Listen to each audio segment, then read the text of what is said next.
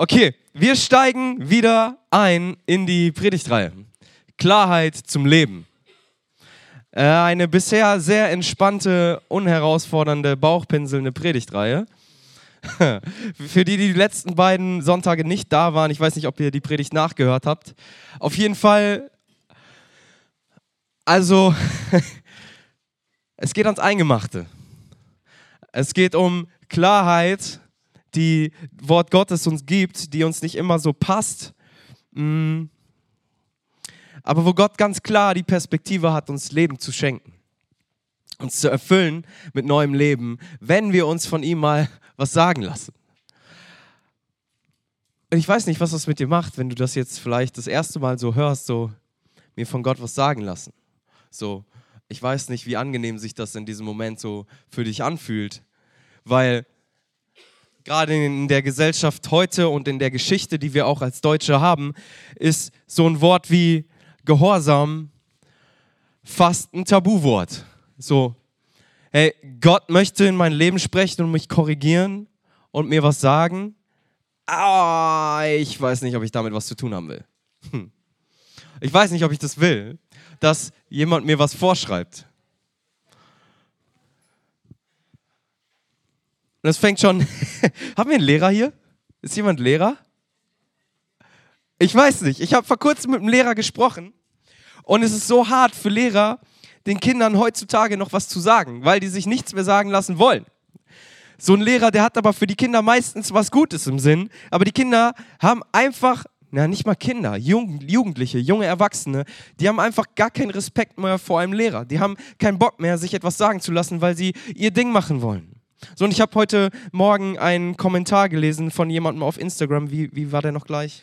Dieselbe Generation, die jubelnd erkannte, alles ist möglich, lebt jetzt in Angst, weil alles Mögliche passieren kann.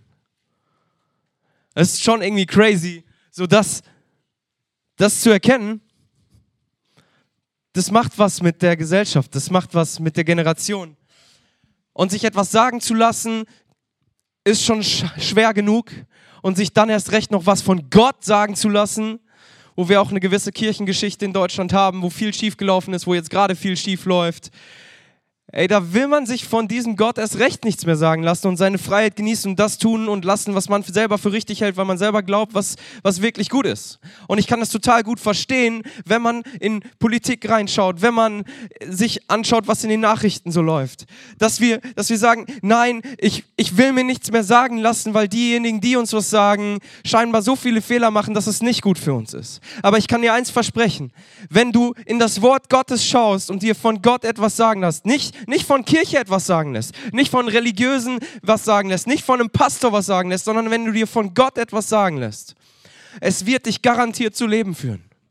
Und es ist so schwer, das noch zu glauben, weil wir überall immer wieder enttäuscht werden und Nachrichten hören, die genau das Gegenteil sagen. Aber die Schwierigkeit ist hier nicht, dass Gott etwas falsch gemacht hat, sondern dass Menschen, die behaupten, etwas von Gott zu haben, etwas falsch machen.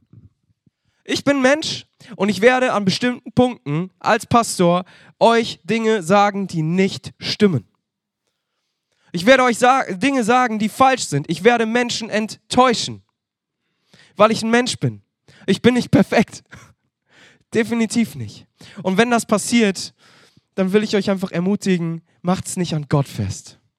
Ihr könnt mich anklagen, ihr könnt mich anmeckern, ihr könnt schlecht über mich reden, aber bitte nicht über Gott, denn alles, was er für dein Leben will, ist und bleibt gut und führt dich immer zum Leben. Jede Sekunde seiner Gegenwart führt dich immer zum Leben. Immer.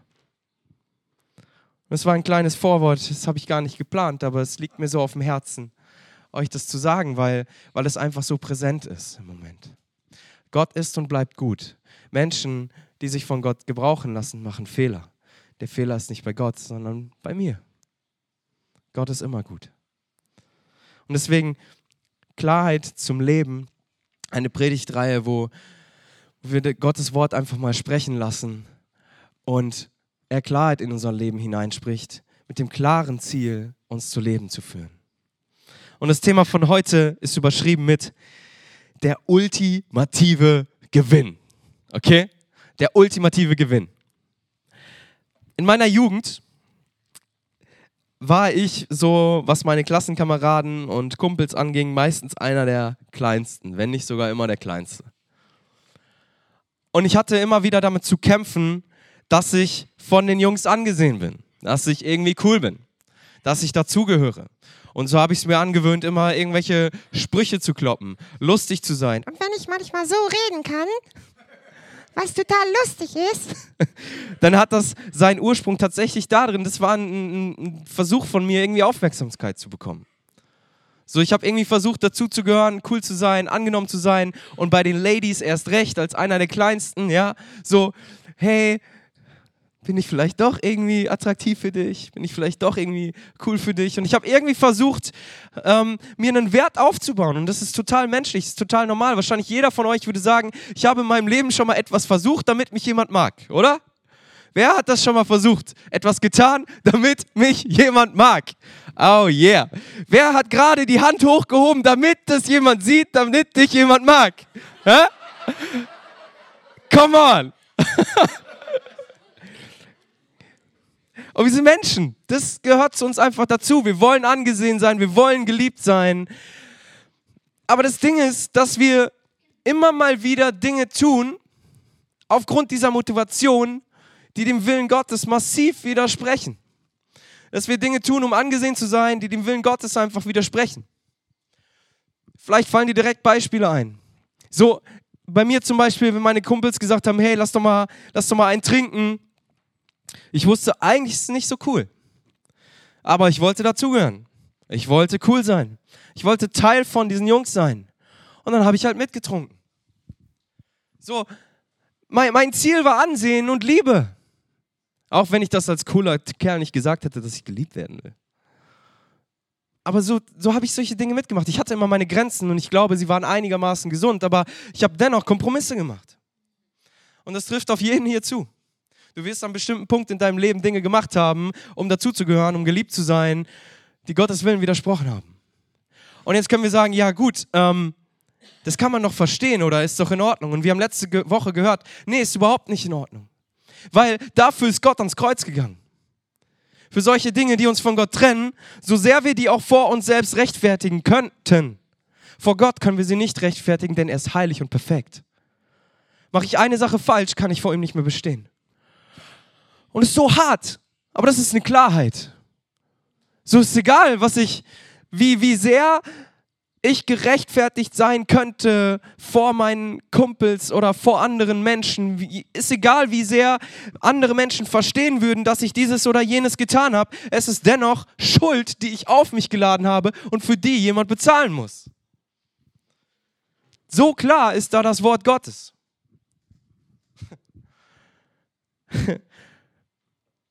Und ich will einfach, dass wir das nicht mehr verharmlosen. Und wir versuchen einfach Dinge, um Gewinn für unser Leben zu bekommen. Ja, vielleicht einen netten Partner, vielleicht ein cooles Auto, wie viele Steuern werden hinterzogen, nur damit Menschen sich bessere Dinge leisten können, damit sie geliebt sind. Wie viel versuchen wir, um Gewinn für unser Leben zu bekommen? Warum tust du vielleicht den Job, den du tust? Frag dich das mal so ganz ehrlich, warum mache ich den Job, den ich mache? Warum gehst du diesem oder jedem Hobby nach? Ich habe zum Beispiel eine Zeit lang so Wakeboarding gemacht, weil ich es cool fand. Äh, und andere das auch cool fanden. Und ich dachte, ja, wenn ich es ein bisschen besser kann als die anderen, hey, dann gehöre ich dazu und bin ich nice. So, ist nicht schlimm, Wakeboard, zu wakeboarden. Aber frag dich mal so ehrlich, warum tue ich eigentlich, was ich tue? Und damit will ich das nicht schlecht reden, sondern will uns gleich mal vor Augen führen, was für einen tieferen Gewinn, was für tieferen, tiefere Grundlage wir für unser Leben haben können, wo dann wirklich Leben daraus hervorgeht. Wo es mehr ist als ein, ich tue das, damit ich von anderen gesehen bin, ähm, ich tue das, damit ich mir selbst Werte erarbeite. Und übrigens ist, hm, ist dieses Thema, dass wir geliebt und angenommen sein wollen, auch einer der Gründe dafür, dass wir als Christen ständig versuchen, uns selbst zu rechtfertigen vor Gott. Wir wollen von Gott geliebt sein, wir wollen von ihm angenommen sein. Und dann plötzlich versuchen wir Dinge für ihn zu tun und uns Arme und Beine auszureißen, damit er uns liebt. Und wir versuchen irgendwelche Dinge, die in der Bibel stehen, einzuhalten, was überhaupt nicht schlecht ist, aber damit er uns liebt. Hey, ganz ehrlich, wenn ich irgendetwas für Gott mache, damit er mich liebt, werde ich, während ich es mache, etwas tun, das er nicht liebt. Hast du dir das schon mal vor Augen geführt? Während ich etwas für Gott tue, damit er mich liebt, tue ich etwas, das er nicht liebt. Vielleicht tue ich es aus der falschen Motivation. Vielleicht kriege ich dabei doch nicht die Kurve und habe einen schlechten Gedanken über Maggie, während ich die Wäsche aufhänge und denke, oh, warum macht die das nicht? Sowas. Wir wollen geliebt sein und tun alles Mögliche dafür, dass wir geliebt sind. Wir wollen Gewinn für unser Leben haben und tun alles Mögliche, dass wir Gewinn in unserem Leben haben.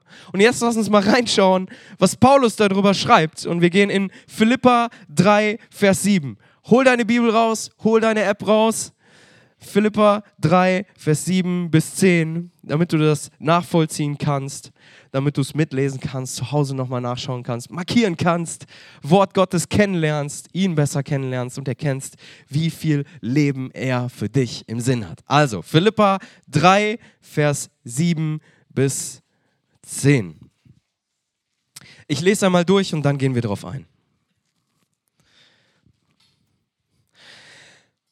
Doch was mir, schreibt Paulus, ha, kurzer Kontext, Paulus war ein Mann, das schreibt er kurz vorher, der nach religiösen Maßstäben, er war ein Jude damals, der nach diesen Maßstäben der Juden ein Leben geführt hat, was aus jüdischer Sicht beinahe perfekt war.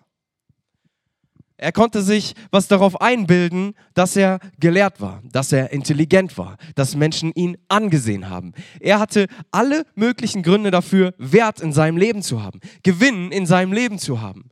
Er hatte alle möglichen Gründe davon, von Menschen geliebt zu sein und das wurde er auch. Er war hoch angesehen. Er hat sich ganz viel aufgebaut. Und er hat das gut gemacht. Er hatte Erfolg dabei und war richtig gut. Und viele haben sich wahrscheinlich mit ihm verglichen und haben sich wegen dem Vergleich schlecht gefühlt, was wir übrigens auch oft machen. Philippa 3, 7 bis 10. Doch was mir ein Gewinn war, das habe ich. Und hier kommt der Punkt. Das habe ich um Christi willen für Verlust gehalten. Hm. Was heißt das? Ich lese erstmal weiter ja noch mehr. Ich halte dafür, dass alles Verlust ist, weil die Erkenntnis Christi Jesu, meines Herrn, alles überragt. Seinetwegen habe ich alles aufgegeben und halte es für Dreck, um Christus zu gewinnen und in ihm erfunden zu werden. Nicht meine Gerechtigkeit will ich haben, die aus dem Gesetz hervorgeht, sondern jene, die durch den Glauben an Christus kommt die Gerechtigkeit, die Gott schenkt, aufgrund des Glaubens. Christus will ich erkennen und die Macht seiner Auferstehung. Bam! Ha. Paulus ist so gut. So ein krasser Typ. Und was ich so brillant an ihm finde, ist, wie er Sachen auf den Punkt bringt. Aber wir gehen mal Step by Step durch. Er schreibt, ich fange nochmal oben bei Vers 7 an. Doch das, was mir ein Gewinn war, das habe ich um Christi willen für Verlust gehalten. Ja, noch mehr, ich halte dafür, dass alles Verlust ist, weil die Erkenntnis Christi, meines Herrn, alles überragt. Und jetzt müssen wir eins verstehen. Ähm, für jemanden, der in der Zeit damals gelebt hat, wenn er geschrieben oder gesagt hat, so die Erkenntnis von jemandem äh, ist für ihn wichtig, dann bedeutete das für jemanden, der zur Zeit des Alten Testaments gelebt hat, wozu Paulus gehört, der von der Zeit des Alten Bundes im Übergang zur Zeit des Neuen Bundes gelebt hat. Das heißt, er kannte die Zeit des Alten Testamentes sehr, sehr gut und war in der Sprache unterwegs. Wenn er gesagt hat, die Erkenntnis Christi Jesu ist für ihn so viel wert, dann meint er damit, dass die tiefe Beziehung zu Christus viel, viel wert ist. Jemanden zu erkennen damals bedeutete eine Beziehung zu ihm haben. Ja, wenn, wenn ich Maggie erkenne, so, dann können wir in der heutigen Zeit gar nicht mehr so viel damit äh, anfangen mit diesem Wort. So, hey, ich habe dich erkannt. So, wir wissen es, vielleicht wissen die einen oder anderen von euch auch, dass das auch was anderes bedeuten kann. Aber unter Freunden meint das wirklich so, hey, sie hat sich mir ein Stück weit offenbart. So, ich konnte und durfte ein Stück von ihr erkennen. Und ich gebe etwas von mir zu erkennen. Und dadurch entsteht Beziehung, Vertrauen, Miteinander. Das heißt, wenn er hier schreibt, weil die Erkenntnis Christi Jesu, meines Herrn, alles überragt, dann meint er, diese Beziehung zu ihm, er offenbart sich mir und ich gebe mich ihm hin. Das hält Paulus für Gewinn. Das hält Paulus für wert, dass sich Gott in seiner Herrlichkeit ihm zuwendet. Und das gilt dir, dass sich Gott in seiner Herrlichkeit dir zuwenden möchte. Kannst du das ein Stück begreifen oder ist das vielleicht etwas, was sehr, sehr abstrakt für dich gerade klingt? Vielleicht schließen wir einmal kurz unsere Augen, um das einfach mal auf der Zunge zergehen zu lassen. Lass uns mal die Augen schließen. Und nimm dir einfach mal einen Moment und mach mal so einen Schritt raus, ganz bewusst aus diesem Ich höre zu, ich versuche aufmerksam zu sein und mach einen Schritt hin zu Christus. Und stell dir mal vor, wie, wie heilig er ist.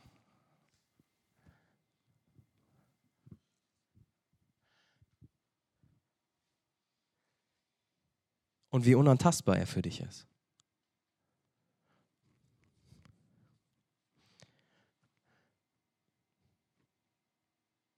Wie viel größer er ist als du. Und dieses Gefühl von, würde ich ihn berühren, würde ich wahrscheinlich sofort tot umfallen. So groß ist er.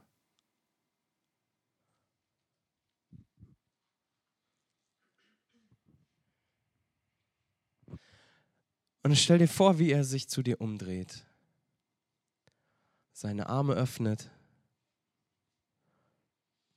dieses heilige Feuer ein Stück zurücknimmt, dir seine Hand reicht,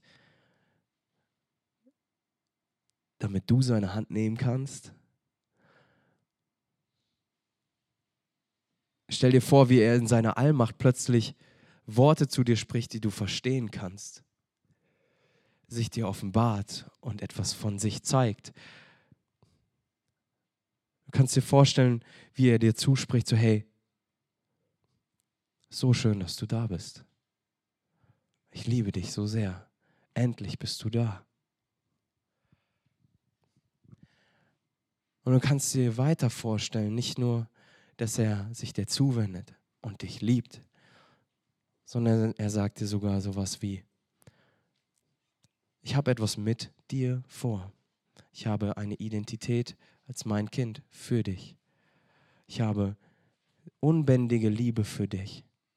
Und ich habe dir schon vor deiner Geburt etwas in dich hineingelegt, was so kostbar ist, was nur du hast. Und ich kann dich gebrauchen, auch andere Menschen auf mich aufmerksam zu machen, in meine Gegenwart zu führen. Du hast einen Wert, der so viel mehr ist, als du, was du bisher geglaubt hast. Ihr könnt die Augen wieder aufmachen, aber das, das ist ein Stück von dem, was es meint, dass wir Christus erkennen. Weil er müsste sich nicht zu erkennen geben, aber er tut es, weil er uns liebt. Und das schafft Beziehung. Und dann sagt er, weil die Erkenntnis Jesu Christi meines Herrn alles überragt. Und das vergessen wir manchmal. Weißt du, wir haben, wir haben so oft darüber geredet und auch ganz, ganz, ganz viele Predigten sind darüber, wie sehr Jesus uns liebt, wie groß er ist und wie herrlich er ist. Genau das, was ich gerade gesagt habe. Und das ist so wahr. Aber was wir manchmal vergessen, ist, dass er immer noch Herr ist. Dass er nicht der nette Buddy ist, nicht nur das, sondern dass er auch unser Herr ist und dass er, weil er eben uns so teuer erkauft hat, wie wir es die letzten zwei Sonntage gehört haben, einen Anspruch darauf hat, dass wir uns ihm ganz hingeben, weil er sich uns hingegeben hat. Wir gehören jetzt ihm und er ist der Herr über unserem Leben. Aber aus Gottes Perspektive ist es nichts Schlimmes, sondern das Einzige, was dir das Leben rettet. Nur er kann dir dein Leben retten. Und wenn er klar zu dir ist, dass er dein Herr ist, dann hat er damit nicht Unterdrückung im Sinn, sondern Leben, Klarheit zum Leben. Ich bin dein Herr, sagt Gott dir. Und das erkennt Paulus. Und Paulus hält es nicht für einen Verlust, sondern für den ultimativen Gewinn. Dass er Jesus Herr nennen darf. Dass er ihm dienen darf.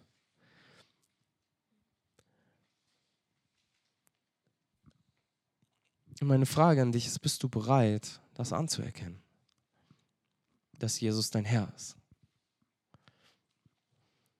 Und kannst du dir vorstellen und glauben, dass er es gut mit dir meint? Und dass er dich zum Leben führt und dass er der ultimative Gewinn für dein Leben ist. Weil Paulus schreibt, weil die Erkenntnis Jesu Christi, meines Herrn, alles überragt. Ihn zu kennen und anzuerkennen als Herrn überragt alles andere, was er vorher an Anerkennung hatte. Er war the man, ja? Er war von allen geachtet und, und, und die ersten Christen hatten richtig Schiss vor ihm, weil er sie verfolgt hat. Der war von den Juden sowas von unterstützt, weil er einer der höchsten Positionen hatte und einer der besten Gelehrten war. Dem ging es richtig gut. Der hatte Anerkennung ohne Ende. Der musste nicht mehr viel dafür tun, damit er geliebt wird. Und alles, was er sich erarbeitet, um geliebt zu sein, alles, was er sich erarbeitet, um irgendwie von Gott erkannt zu sein, das Gesetz zu halten, das alles lässt er gezielt zurück, weil er erkennt, wie viel besser Jesus Christus ist. Ja, und wie sehr hat ihn das befreit und wie sehr kann es dich befreien, wenn wir aufhören, uns selber versuchen, einen Wert aufzubauen und zu sagen, ich lasse es alles zurück, weil du so viel mehr bist. Wenn du nicht mehr an diesem, diesem Wert, diese Abhängigkeit von anderen Menschen hängst, wenn du nicht mehr versuchst, dir die Liebe bei Jesus zu erarbeiten, sondern das alles zurücklässt, weil du weißt, dass du weißt, dass du weißt, dass Christus so viel mehr ist. Und er dir bereits vergeben hat und bereits für dich gestorben ist. Punkt. Es ist abgeschlossen, es ist bereits geschehen, es ist vollbracht. Du bist befreit, du bist geliebt, dir ist vergeben. Und wie befreiend ist es, wenn ich mir das nicht mehr erarbeiten und erkämpfen muss, weder vor Gott noch vor Menschen, weil ich weiß, ich bin geliebt. Und dann schreibt er, seinetwegen habe ich alles aufgegeben. Und wenn man sich so den Grundtext so anschaut, was du ja im Theologiestudium ein bisschen lernst, dann fällt dir dabei auf, dass damit gar nicht so sehr dieses Ding gemeint ist von, ich lasse es bewusst zurück, sondern ich entscheide mich gezielt, es mir von Gott nehmen zu lassen. Ich entscheide, dass Gott es mir nimmt. Gott ist der Aktive und ich halte es ihm hin.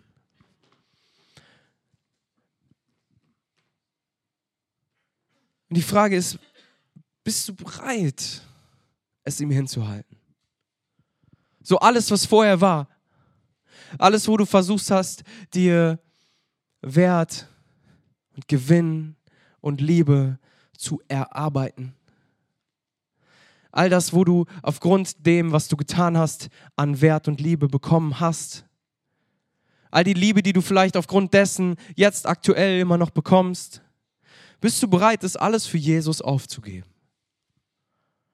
in dem Sinne, dass du es ihm hinhältst und er es dir nimmt.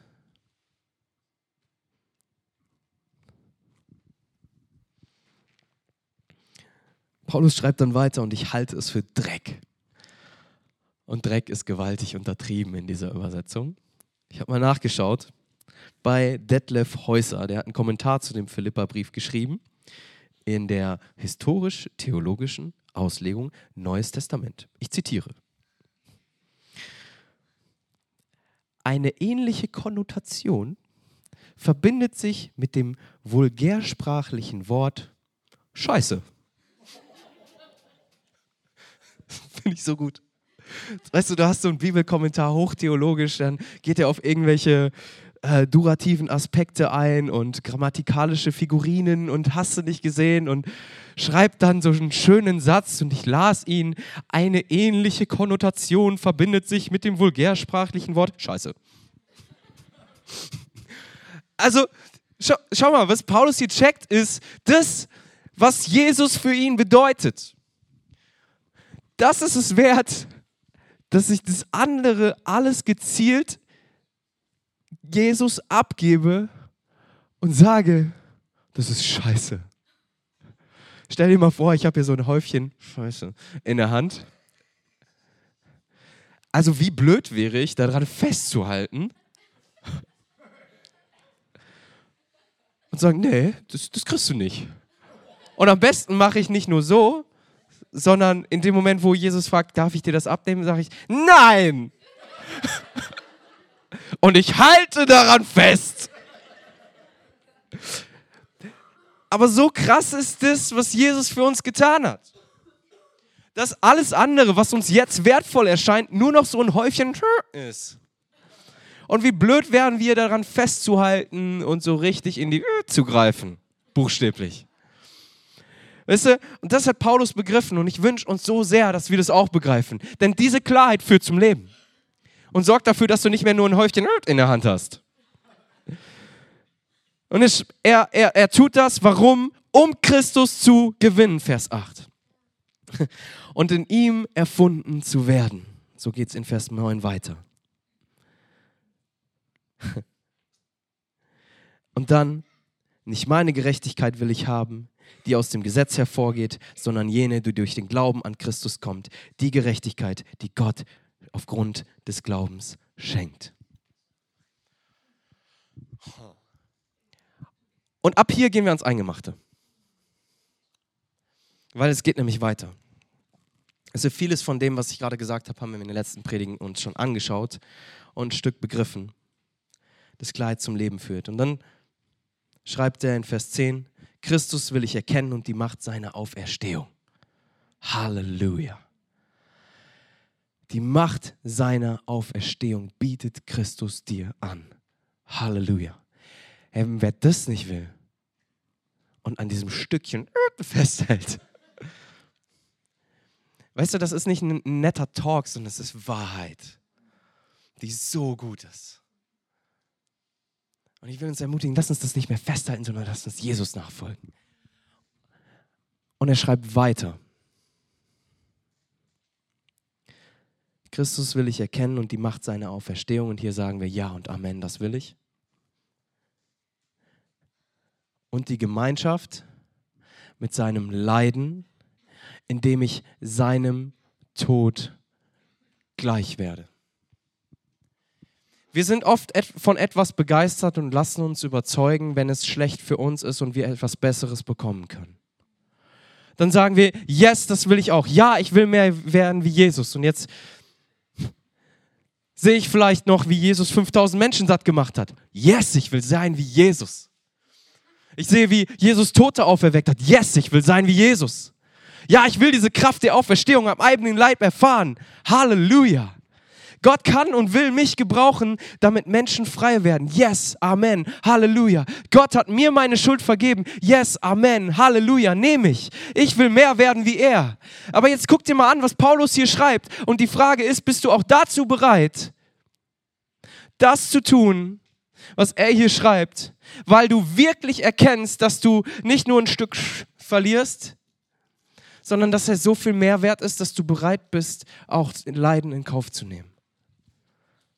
Christus will ich erkennen und die Macht seiner Auferstehung und die Gemeinschaft mit seinen Leiden, indem ich seinem Tod gleichgestaltet werde. Das ist eine echt harte Frage für uns als Nachfolger Jesus. Wie viel ist Gott uns wert? Ab welchem Punkt sagen wir, okay, das reicht? Hier mache ich eine Abbiegung, das will ich nicht mehr.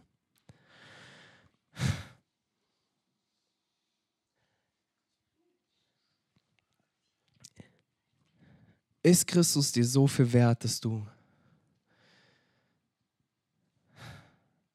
nicht nur cool damit bist, wenn du für etwas leidest, sondern dass es dich, für dich ein Grund zur Freude ist, wenn du an den Leiden von Jesus teilhaben kannst.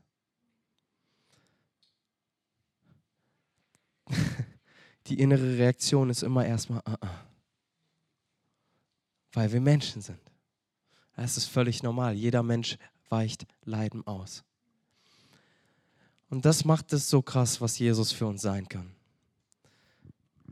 Er ist so kostbar.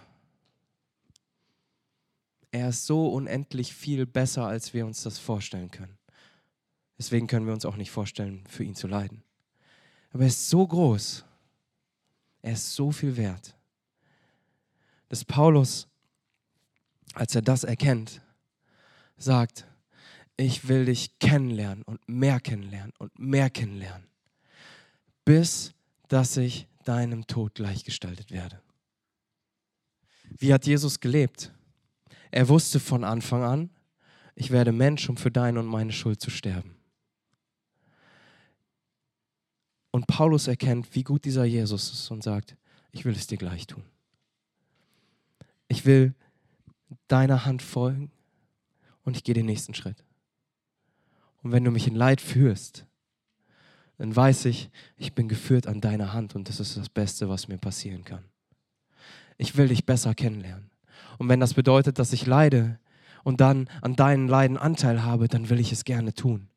Weil ich dich besser kennenlernen will. Weil ich begriffen habe, wie groß deine Liebe ist. Weil ich weiß, was es, was es bedeutet, wenn jemand mich so sehr liebt. Und das fordert mich auch maximal heraus. Also ich sage das nicht so von oben herab, ihr müsst es alle tun, sondern das ist so ein, lasst uns nach Jesus so sehr ausstrecken, dass wir nicht mal Leid als Eingrenzung erfahren, weil wir begreifen, wie unfassbar gut dieser Jesus ist. Und wie frei bin ich dann, wenn ich, wie soll ich das am besten formulieren, wie, wie frei bin ich, wenn Jesus mich in Leid führen will, zu sagen Ja und Amen. Was ist das für eine gewaltige Freiheit? Wenn, weißt du, Fakt ist doch so, jeder Mensch hier in diesem Raum hat in seinem Leben schon Leid erfahren. Unabhängig davon, ob du für Jesus gelitten hast oder nicht. Jeder, der hier sitzt, hat in seinem Leben Leid erfahren. Und solange du auf der Erde lebst, wird sich das auch nicht ändern. Egal, ob du leidest für Jesus oder nicht für Jesus, du wirst definitiv leiden. Es wird passieren. Aber ich frage mich manchmal so, mit den Entscheidungen, wie, die ich treffe, was für Konsequenzen haben sie? Und das Leid, was damit einhergeht, aufgrund der Entscheidungen, die ich getroffen habe, war es das wert? Und weißt du, wenn ich, wenn ich eine Entscheidung treffe, nicht für Jesus, sondern egoistisch und deswegen leide ich, sage ich, das war es nicht wert, weil ich habe es für mich getan. So, ich habe etwas versucht, um mir selbst Wert zu schaffen und deswegen leide ich und ich denke, mein Versuch ist gescheitert und das Leid ist wertlos. Aber in dem Moment, wo ich merke, Jesus möchte etwas von mir, was zum Leben führt, für mein persönliches, aber auch zu anderen. Und das bedeutet Leid, dann hat es plötzlich einen Sinn dann hat es plötzlich eine Perspektive.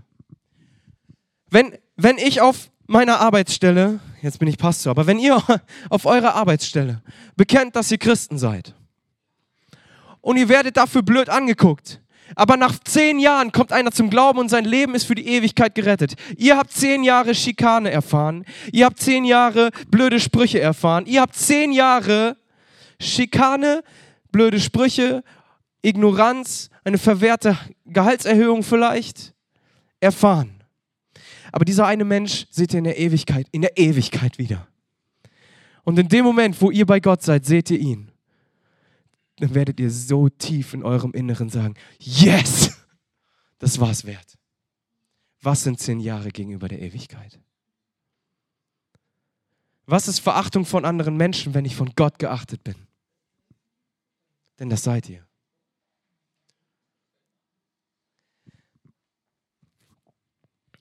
Und ich glaube, Paulus begreift das. Und ich wünsche mir so sehr, dass, dass wir das auch immer mehr begreifen und zulassen. Seit Maggie und ich hier in Hamm sind, war es nicht immer einfach. Wir wussten aber, dass wir hier sein sollen. Und das hat uns in tiefes Leid geführt. Glaubt mir bitte, wenn ich das sage. Es hat uns an die Grenzen unserer Existenz gebracht manchmal.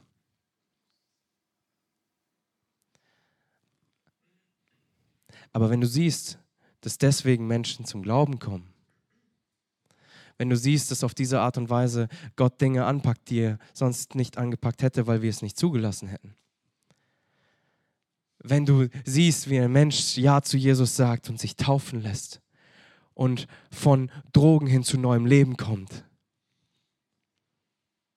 das ist es wert.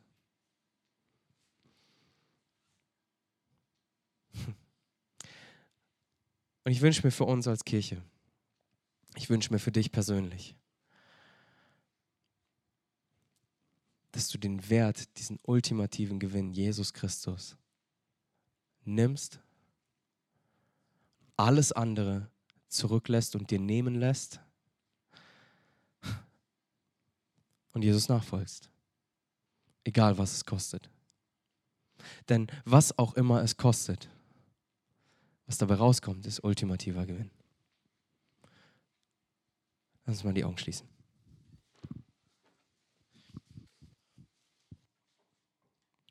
Jesus, ich bete, dass du jetzt einfach durch die Reihen gehst und durch deinen Heiligen Geist einfach Menschen ansprichst. Du siehst all die, die Grundlagen, die wir versuchen uns zu legen, um geliebt zu sein, um Wert zu haben. Du weißt genau, wie wir das versuchen, immer und immer wieder. Ich bete, dass du uns erklärst, wie viel kostbarer du bist. Dass du uns vor Augen führst, wie viel mehr wir von dir geliebt sind und dafür nichts mehr tun müssen und auch nichts mehr dafür tun können, weil du uns bereits zuerst geliebt hast und alles vollbracht hast und damit gezeigt hast, wie ultimativ dieser Gewinn in dir ist. Wie endgültig dieser Gewinn in dir ist. Herr, ich bete um bereite Herzen, bis an die Grenzen der Bereitschaft zu gehen und in diesem Moment, wo es wo wir fast nicht loslassen können, dass wir es wirklich loslassen und dir vertrauen. Denn es kostet so viel Mut, es kostet so viel Vertrauen. Das, was uns bisher Liebe und Anerkennung und Wert und Bedeutung gegeben hat, loszulassen. Es kostet Mut.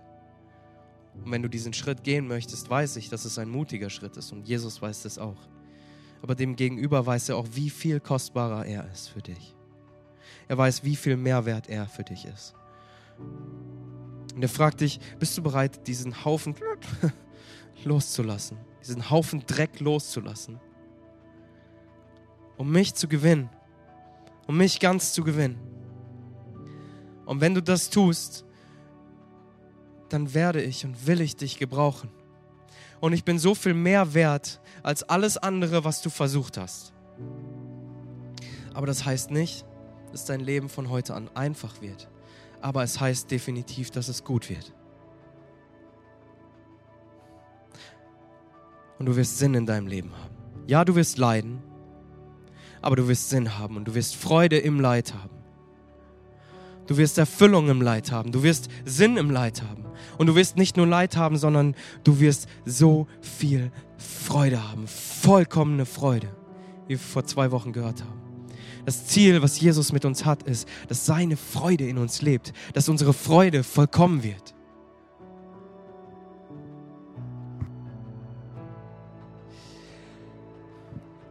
Ich will dich einfach ermutigen, diese Entscheidung zu treffen. Und ich glaube, wenn wir das tun,